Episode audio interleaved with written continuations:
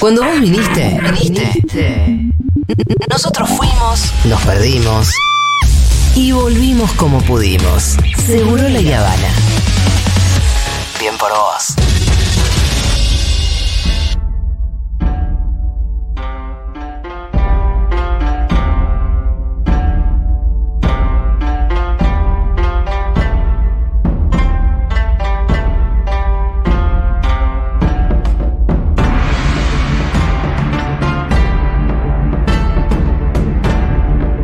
Saludar a nuestro amigo del otro lado del mundo, el señor Pablo Copari, desde China y ya eh, formando parte del Congreso del partido más grande del mundo.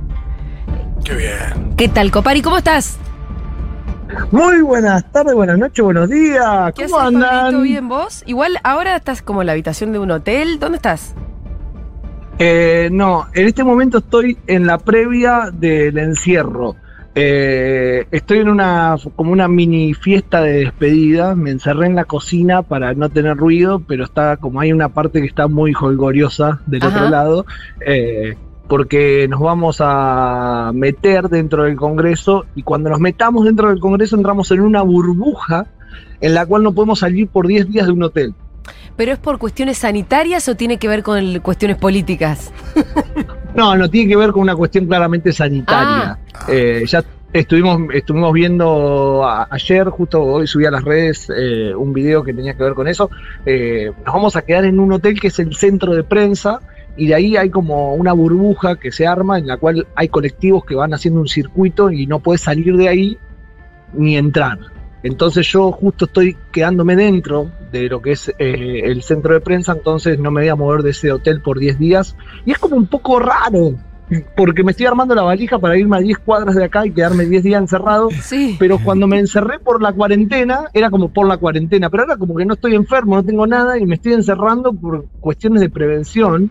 O sea, en China va a haber la- periodista- Es increíble porque en China las medidas de sanitarias siguen siendo muy estrictas.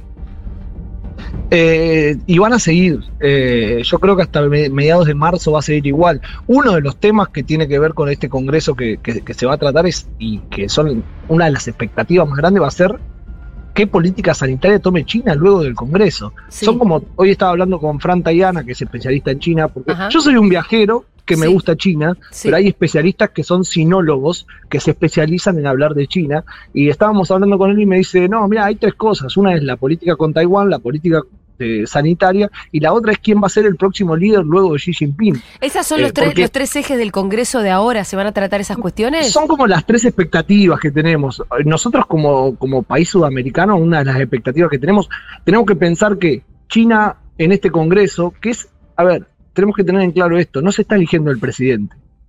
Es el Congreso del Partido Comunista. El presidente se elige el año que viene y va a salir dentro de los líderes que estén dentro de este de esta cúpula del, del partido que se va a elegir ahora este domingo, a partir de este domingo. Para, para, para, para ahí.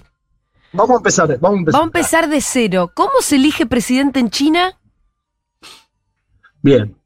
A ver, empezaron a, co- a- a- empezaron a circular algunas informaciones a partir de, de- de esta semana, el 16 de octubre, dijo, bueno, a- arranca el, el Congreso del Partido Comunista Chino. Sí.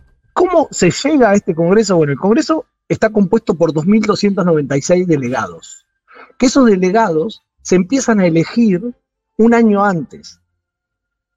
Y son 2.600.000 eh, diputados en todo el país, que van en municipio por municipio eligiendo, eligiendo hasta llegar a 2.600 representantes. ¿Cómo se componen estos 2.600 representantes? Se componen por diferentes extractos de la sociedad. No es que hay todos políticos.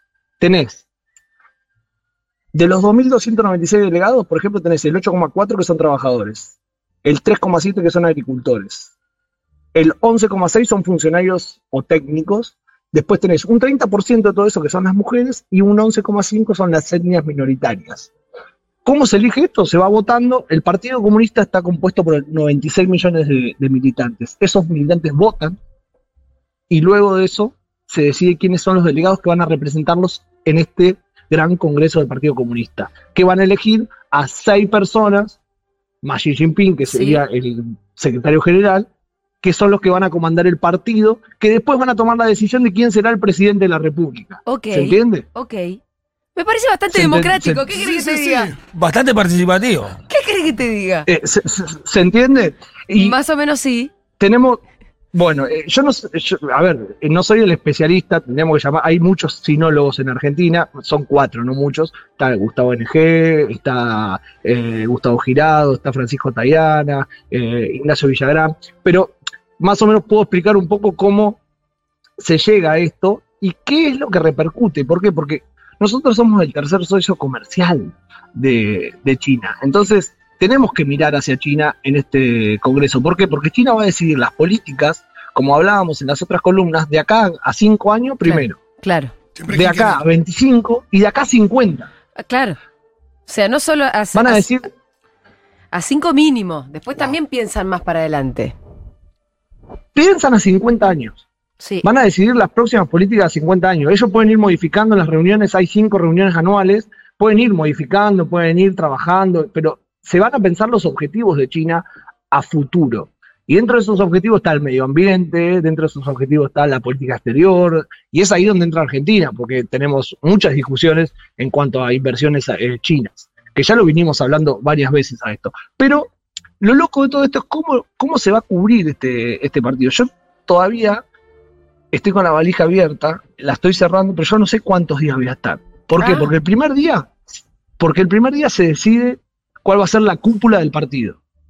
Esos seis que vos En la dijiste. cúpula del partido, claro, en la cúpula del partido hay una nueva generación de líderes que vienen atrás de Xi Jinping. Claro. Entonces, una de las partes, estamos llegando a la etapa en la cual Xi Jinping está entrando en un tercer periodo y se va a decretar que Xi Jinping también tiene el pensamiento nacional. Va a escribir libros en las cuales sea el pensamiento del partido, ¿se entiende? En el sentido de, se vuelve una doctrina, se vuelve un pensamiento a nivel nacional. Lo, lo que, lo que ahí las cosas que, los lineamientos que se decidan en ese, en el Congreso, después se traducen en un libro, que son eso, los Hay un montón de libros de tomo 1, tomo 2, tomo 3, tomo 4, son los pensamientos de Xi Jinping. Bien. se van a empezar a pensar eso. El último que tuvo este, esto fue Mao. Wow. Claro. Y ahora estamos ante un nuevo Mao. Escuchame una cosa, ¿Qué pero es eh, se- van a elegir entonces, de esos seis va a, uno va a suceder a Xi Jinping el año que viene, pero Xi Jinping puede reelegir No, el año no? que viene no. Ah. No, el año que viene no. Ah, ¿cuándo? No, no, no. El año que viene no. Va a ser Xi Jinping seguramente el año que viene. Ah, ok. Va a ser el próximo líder chino. Pero no sabemos cuándo. claro. Claro, no sabemos cuándo. Sí, son cada cinco años igual, pero lo que hay que tener en cuenta de esto es que hay diferentes políticos y la mayoría de estos políticos, como pasó con Néstor Kirchner o como pasó con muchos presidentes de Argentina, vienen de provincia. ¿Por qué? Porque el partido tiene una forma de trabajo en la cual va escalando. Vos cuando empezás la carrera en el partido, lo primero que haces es te mandan a un lugar muy pobre para generar cambios o te mandan a un lugar en el cual sea conflictivo para poder mostrar tu cambio. Y una de las cosas que hoy estaba leyendo en uno de los libros de, de, de Jinping es cómo a veces la confusión entre lo colectivo y lo individual se vuelve un problema. ¿Por qué? Porque dicen, a veces mandamos gente a trabajar eh, políticamente por el partido a lugares muy pobres y piensa que los cambios son porque él lo construyó. Y es un cambio colectivo porque lo está construyendo el partido. Entonces hay un trabajo todo el tiempo de política colectiva que es de pensar una nación conjunta que viene construyéndose desde hace muchísimo tiempo y creo que China, a partir de este congreso, que es el vigésimo congreso, va a marcar el futuro dentro de eh, a nivel mundial. ¿Cómo se va a posicionar China a nivel mundial? Yo creo que, que vamos a, a ver a una nueva China. Siento, siento que, que va a pasar algo. Vos decís que este Congreso va a traer novedades para el resto del mundo. Sí, eh, China, ah, es lo que hablábamos el otro día, eh, China está yendo en una dirección paralela al mundo, el capitalismo se está hundiendo y China tiene un socialismo capitalista con características chinas. Sí. Entonces creo que es todo eso. Entonces, cuando el problema a veces es la dificultad de construir sociedades, China tiene a la sociedad totalmente... eh, no controlada, sino que la tiene dentro de un parámetro de reglas y un parámetro que es mucho más fácil gobernar, porque el gobierno todavía tiene un sentido de, de- de- de respeto, la gente respeta la- las decisiones políticas. Copa. Entonces, están, sí, No, ahí, perdón, ahí estabas hablando de eh, un poco eh, cómo iba a ser la agenda de, de- del Congreso. Y se me ocurre que la cuestión sanitaria respecto de, la, de la pandemia y a futuro y demás, uno lo puede asociar a lo ambiental, pero en sí es un, es un tema en sí mismo. Eso se, se va a tratar, digo, es, es parte de, imagino también de la agenda, ¿o no?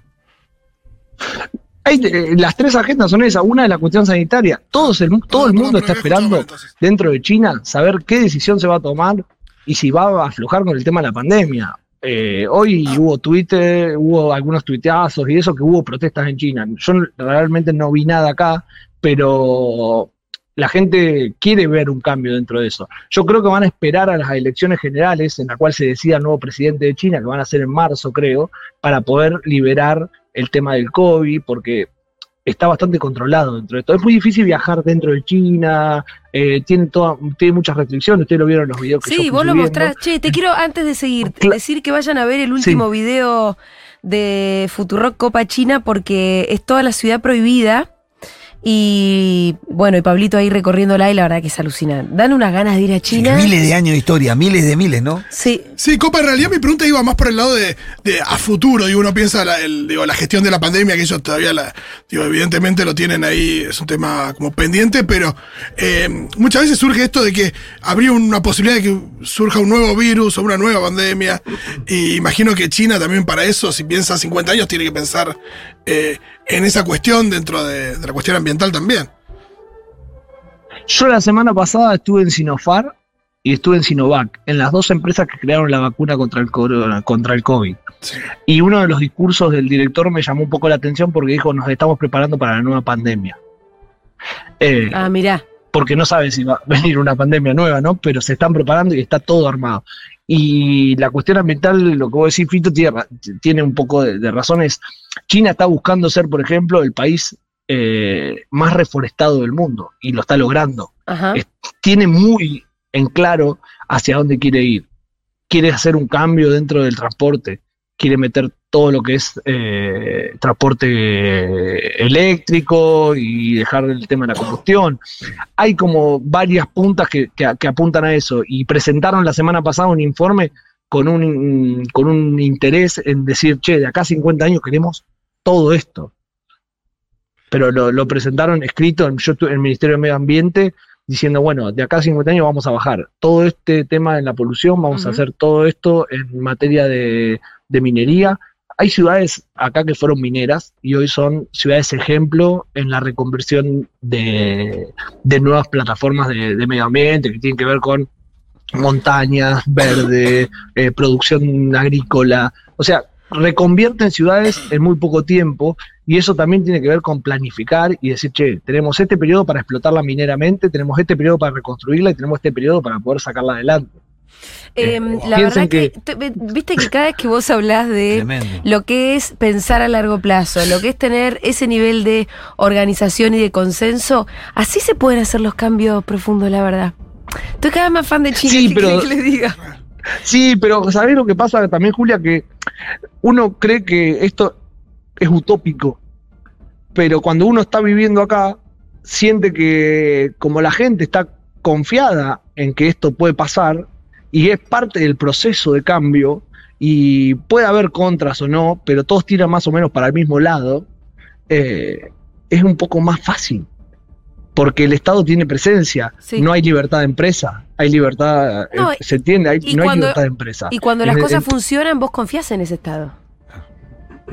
Totalmente, porque si vos ves que tu calidad de vida mejora, si vos ves que la empresa estatal que vos tenés es una empresa que es un ejemplo para la exportación, si vos ves que hay un montón de, de cosas que están pasando en la vida cotidiana tuya que mejoran, y el Estado está tomando decisiones que a vos te hacen, favorecen, hay algunas cosas que tienen que ver con el esfuerzo. Acá el chino trabaja mucho en la palabra esfuerzo. ¿Por Sí. qué? Porque dice que tiene que a veces dar un poco de su vida para generar algún cambio. Entonces, cuando uno ve desde Occidente y dice, che, este no tiene libertad, no hacen estas cosas, no hacen estas cosas, el chino ve el esfuerzo que está haciendo para lograr en 20 años algo. Claro. Da la sensación de que si China se propone ir hacia energías renovables y, y combatir contra el cambio climático, China lo logra. El problema no. es el resto del planeta. Pero por eso yo estoy- eh, eh, es la discusión que estamos teniendo con los colegas. Yo ahora estoy en un lugar donde hay argentinos fanáticos de Futurock. Si yo abro la puerta, hay gente que es fanática de En Futurock. serio, andaba a hablar Más con que, la que ellos. encon- m- más que la que encontró Mati, el movilero estrella que tiene que ganar el Martín Fierro mejor movilero, eh, en, en, el, en, el, en el Centro Cultural C. Si abro la puerta y pego el grito, vienen tres. Bueno, Ha- Hacelo, ¿o no? ¿para, ¿para qué planteas el desafío? Me gusta. Argentinos que conocen Futurock, Sí, mirá, estoy abriendo la puerta. dale. Buenas noches. ¿Hay argentinos que conocen Futurock? Vos le Pará, dijiste vení, a los vení. chinitos que están del otro lado. una, no, Ey, no. cuando yo pegue un grito, está. ustedes digan sí. Ahí está. No, no, no, nada que ver. Mirá, te estoy dando Sofía. ¿Y qué hace Sofía? Hola. Hola, Sofía. ¿Cómo va? ¿Qué haces ahí? ¿Quién sos? Bien, bien. Eh, yo trabajo eh, promocionando aceitunas. Wow. Laburo para una empresa. Estudié tres años, idioma, hice un máster y me Sí. quedé laburando. Me encantó. ¿Y ahora estás viviendo en China? Sí, en Beijing hace un año. ¿Promocionando aceitunas argentas? No, aceitunas españolas. Ah, mira. Oh. O sea que. Como hablo el mismo idioma, claro, como que me agarraron por ahí. Escuchame, Sofi. Ahí me contrataron. ¿y ¿Vos escuchás Futurock? Siempre. ¡Ay, qué linda! ¿Sos socia Es pagás la loca que yuanes? gritaba Futurock. Escúchame, ¿es No, es socia que en me encantó. Preguntaba si sos socia en yuanes. ¿Esa es la moneda china o estoy diciendo boludeces, Fede? Ah. Sí. Eh, eh, eh, son yuanes, todavía Sí. no. Pero Bueno, bueno, ahora con toda esta avenida de Copa, mm, Claro. siento Me que tengo que. Que, que es momento ya. Ya creo que es momento con PayPal, ¿no? Eh, claro, con PayPal. Perfecto. Perfecto. Listo, Muy sí, bien. sí, lo, lo- lo- sí. Atendí el teléfono. La verdad que sí. fue sin- Compromete la copa. Comprometela que no me chamulle a mí acá al aire, ¿eh? No, no te chamullas, si escucha todo, nos, nos vuelve loco. Hay, hay varios acá que son fanáticos de Futurock porque también es un enlace que tiene que ver con, con el Spotify, con YouTube, con encontrarse con la realidad. Es lo que decían ustedes siempre, la radio no pierde oyentes, sino que escuchan lo que quieren escuchar. Y hay muchas veces que Futurock se vuelve un poco el espacio de pertenencia de muchos de los Sí. que están acá en China y te cruzas todo el tiempo con gente así. Ahora, ¿por qué Eh, Futurock y no sí, sí, lo otra radio, digamos? Porque también podría estar escuchando radio con vos.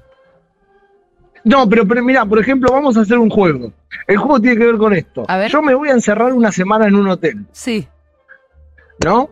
Eh, voy a estar una semana encerrado con gente de todo el mundo, eh, en un centro de prensa, el centro de prensa más grande del mundo, que es una locura, que cuando llegás tenés eh, cinco estudios de televisión, tenés tres estudios de radio, tenés todas las oportunidades. Así Entonces, es el centro de prensa del de, de ahí de la, de la, del Congreso del Partido. Claro, totalmente. Entonces, podemos hablar de eso y podemos discutir eso. Pero, ¿qué me preguntarían en el modo Luzu? ¿Cuánta vinita te vas a coger, boludo? Y sí, la gente también lo quiere saber. ¿Qué quiere que te diga? Bueno, pero ¿entendés? Y uno está trabajando y está, No, y está en un momento que es realmente histórico y es un espacio en Sí. el que eh, hablar de China en una radio en la cual escucha un montón de gente, no, no es fácil, porque estamos hablando de un país que no es conocido, es un país que, que, que todos le tienen idea o que piensan que China es el chino que van a comprar la birra. Sí. Y China es un poco más que eso y tendríamos que empezar a mirar un poco más para el lado este y no tanto para el norte.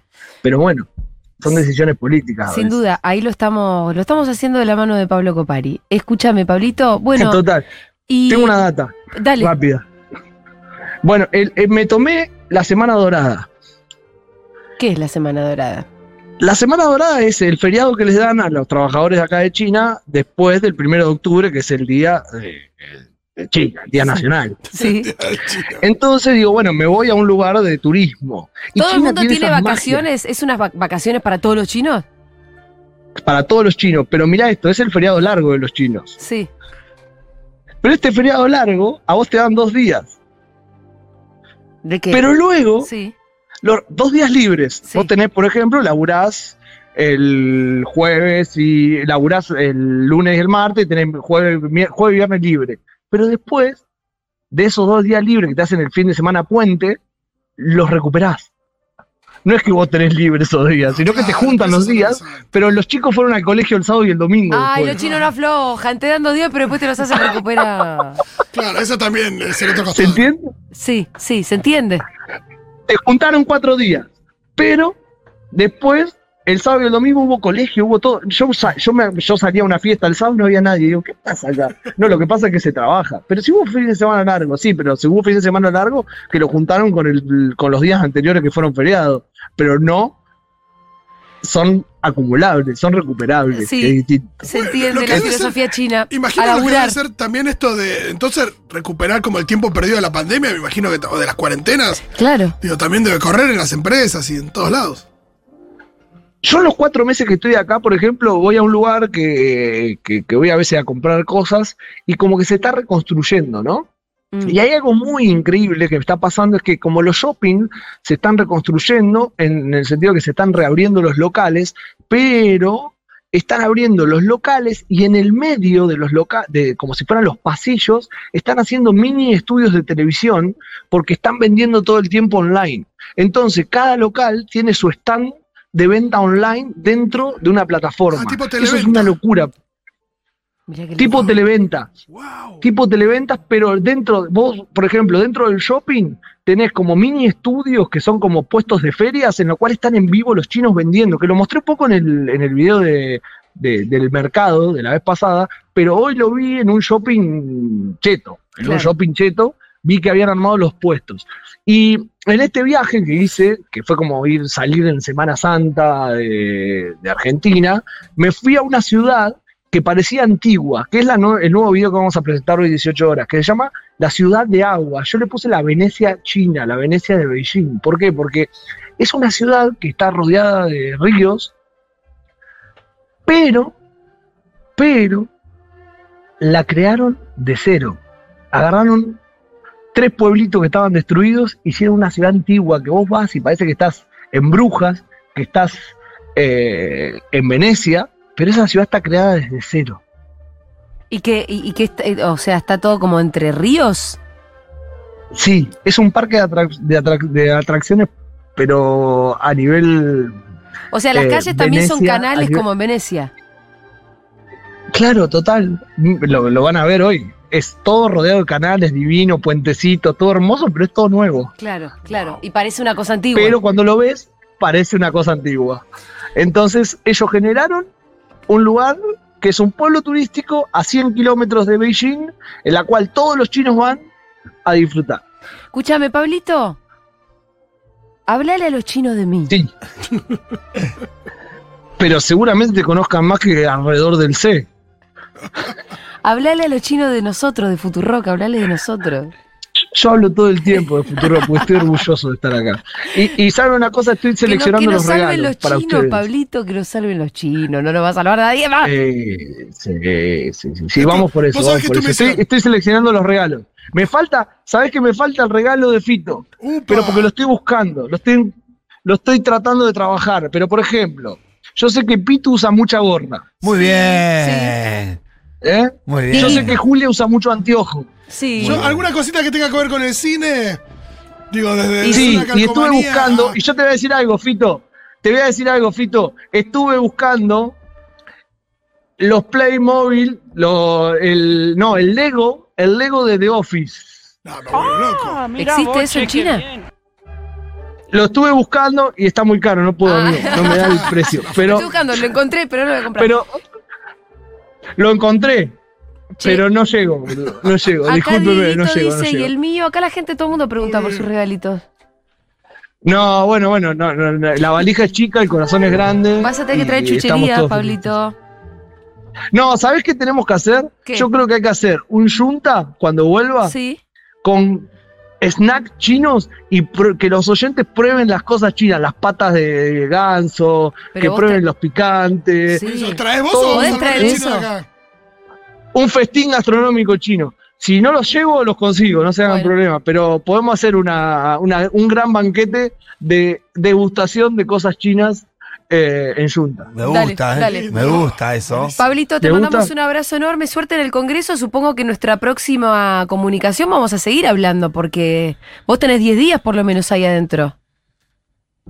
Yo estoy, el, el jueves que viene voy a estar ahí adentro, o sea, ya vamos a tener quién es la cúpula del Congreso, Bien. vamos a tener cómo se vive. Yo creo que el próximo video va a ser cómo es cubrir un Congreso, porque la verdad que Futurock es el único medio argentino que va a estar ahí adentro. Excelente. Eh, Privilegio. Rosca pura, bueno, yo vas a tener yo que salir en un mundo de sensaciones yo- también. sí, sí, tengo que hablar con, con Sí. el señor Vázquez, sí, sí, tengo Sí, que hablar con el señor ahí- Vázquez, estamos ahí ahí los-. Ahí los nerds van a querer saber un montón del Congreso y te van a hacer mejores preguntas que nosotros Sí, también. muchas mejores, seguro. Sí, Lo- sí. ¿Sabe lo que pasa, Julia? Que yo llego hasta un punto, ¿viste? Bueno, Tampoco puedo pero- dar tanto. Pero lo que vos lo que vos puedas contar va a estar bien, no te preocupes. Un besote grande. Bueno, bueno. Hasta el jueves que Te viene. lo quiere muchísimo. Dale, un abrazote Gracias. a Sofi también ahí. Chao, chao. Saichen. Sai Saludos. chen.